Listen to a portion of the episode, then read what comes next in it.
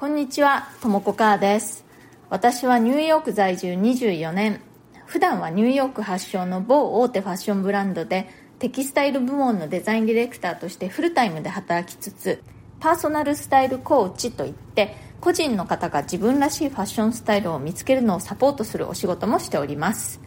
このチャンネル「ニューヨーク人生劇場」では人種のるつぼ何でもありのニューヨークで私が働いて暮らして経験したことや日々の生活の中であったちょっと面白いことなどをお伝えしていきます。ニューヨークの自由でポジティブな空気感がお伝えできたらいいなと思ってやっております。それでは今日もよろしくお願いします。えっと今日はまたリスナーの方からのご質問にお答えしたいと思います。匿名希望の方からですね。読んでみますね。こんにちは。いつも楽しく拝聴しております。とも子さんのお話はいつも心に響いて仕事や人生に迷っている時も背中を押していただいてます。さて私はアラフィフ女性なのですがお恥ずかしながら先日人生で初めてハイブランドのバッグを自分で買いました。今までは母から譲り受けたものを持っていました。フェンディのバッグに一目惚れし数日悩んでついに購入してしまいました。そうなるといろいろなブランドのいろいろなものに興味が湧き物欲がふつふつと湧いております。前置きが長くてすみません。質問ですがハイブランドのバッグを持つ時洋服や靴に違うブランドのものを身につける際に何を気をつけたらよいのでしょう？ロゴの有無やデザインにもよると思うのですが例えば A ブランドのバッグを持って B ブランドの靴を履いていたらバランス的にどうなのでしょう？違うブランドの靴やバッグを身につける際のコーディネートのコツを教えてくださると嬉しいです。これからも楽しみにしております。どんどん寒くなるので体調にお気をつけてお過ごしくださいませ。ということで、えー、特命希望さんご質問を送ってくださってありがとうございます。いつも聞いてくださってるということでとっても嬉しいです。えっと早速ご質問の内容に入りますけれどもまずはフェンディのバッグをお買い上げということで、一目惚れした後で数日悩んで、とうとうお買い上げということで、なんかその嬉しい気持ちが伝わってきますね。よかったですね。これからたくさん使えるといいですね。えっと、ハイブランドのものなんですけれども、お洋服であっても小物であっても違うブランドのものを混ぜてしまって全然基本的には OK です。ただね、あの、ロゴがはっきりとわかるようなものっていうのは、同時にたくさん身につけるとね、ちょっとやりすぎ感が出ますね。だから、そういうロゴがすごく大きく入っているものとか、まあ、金具部分とかがこう、目立つ感じでブランドのロゴになっているものとか、そういうのは、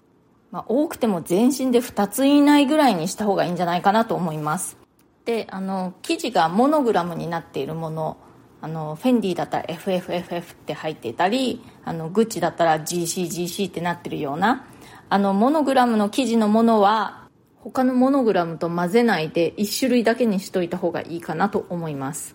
あとはね、あの、ロゴがはっきりと入ってるもの同士をあんまりこう近くに配置しない方がいいかなと思いますね。まあ、例えばですけれども、あの、グッチのモノグラムのキャップに、シャネルの CC ってロゴがバーンって入ってるイヤリングとか、そういう近いところにね、2つこうロゴをあしらってしまうとねこうちょっとこううるさいかなっていう気はしますねあともう一つの注意点はブランドのロゴがはっきりと入っているものを複数持つ場合はその2つの違うロゴの雰囲気とか強さが似てない方がいいですね。まあ、えっと、だから例えばですけれども、バッグがね、サンローランの YSL っていうメタルの大きいバックルがついてるとしたら、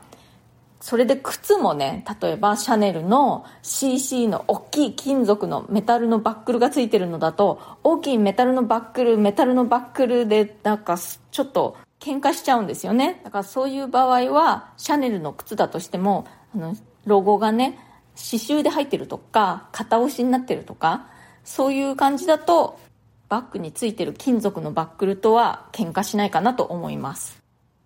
まあ、要は、ハイブランドのものであってもそうでないものであっても結局はそう全身のコーディネートのバランスで見て判断してくださいっていうことですね。私自身はロゴ入りのものっていうのはほとんどほとんどっていうか全然持っていないのでハイブランドのものであっても、まあ、ユニクロとかであっても見た目のバランスだけでもういろいろミックスしちゃいますね。でさっきそのロゴものは2種類以上は混ぜるなとかモノグラムは1種類だけにしましょうみたいなことを言いましたけれどもそれはあくまでも一般的なアドバイスっていう感じでもうファッションはね本当に自由なのであえてのロゴにロゴをぶつけるとかでもいいんですよ。結構どぎつい感じになるとは思いますけれども自分はそういうどぎつい人間なんだっていう方はやってみても全然いいと思います。今日はリスナーの方からのご質問にお答えして2種類以上のハイブランドのものをミックスする時の注意点についてお話ししました。参考になったら幸いです。こんな感じに質問やリクエスト絶賛受付中ですので私に何か聞いてみたいという方はですねコメント欄からか、あとは、あの、私のプロフィールのところに質問できるリンクを貼っていますので、そちらからぜひ送ってください。ファッションのことやニューヨークのこと、海外で働くこと、海外で暮らすこと、キャリアチェンジのこと、何かチャレンジしてみたいことがあるから背中を押してください、などなど、私にお答えできそうなことであれば、この放送を通じてできるだけお返事していきたいと思っています。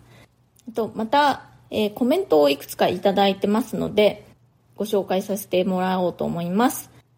アメリカ人はホームパーティー上手っていう会にコメントくださった三宅康平さん。パーティーを楽しむ文化っていいですね。我が家もホームパーティー好きなんで、またやりたくなりました。あと、誕生日のカレンダーのツッコミに笑ってしまいました。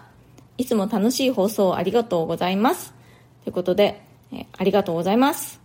自分の家でパーティーすると家に帰らなくていいからいいんですよね。もう家にすでに帰ってるんで。だから準備はちょっとね手間だけれども、まあ、帰らなくていいっていうのがすごく魅力です、えっと、それからえ気軽な一歩が大きな変化のきっかけになることもあるっていうちょっと前の放送に、えコメントくださったマーガレットさん、え今につながる一歩は何になるかはやってみないとわからないですね。社会人経験を経て新しいことにチャレンジする話は元気が出ます。気になることはチャレンジしていくのは大事ですね。ということで本当にね何がどう展開していくかわからないのでいろいろできることからやってみるといいと本当思います。私も今年はこの音声放送というのに初めてチャレンジしてみて放送を通じていつもコメントをしてくださる方とかねいろいろ出会いがあってなかなか楽しい感じです。他にもいろいろやってみたいことが山積みです。大体やってみたいことが常に山積みで途方に暮れてしまうようなこともあるんですけれども一つでもいいから自分の手の届く範囲のことでまずはいいので何かやってみると新しい発見があるんじゃないかな。というわけで、えー、今日も最後まで聞いてくださってありがとうございました。今日は初めの方に猫図、にゃんって結構元気な声が入ってましたね。ちゃんと聞こえました？聞こえた方はラッキー。それではまた次回、ともこかーでした。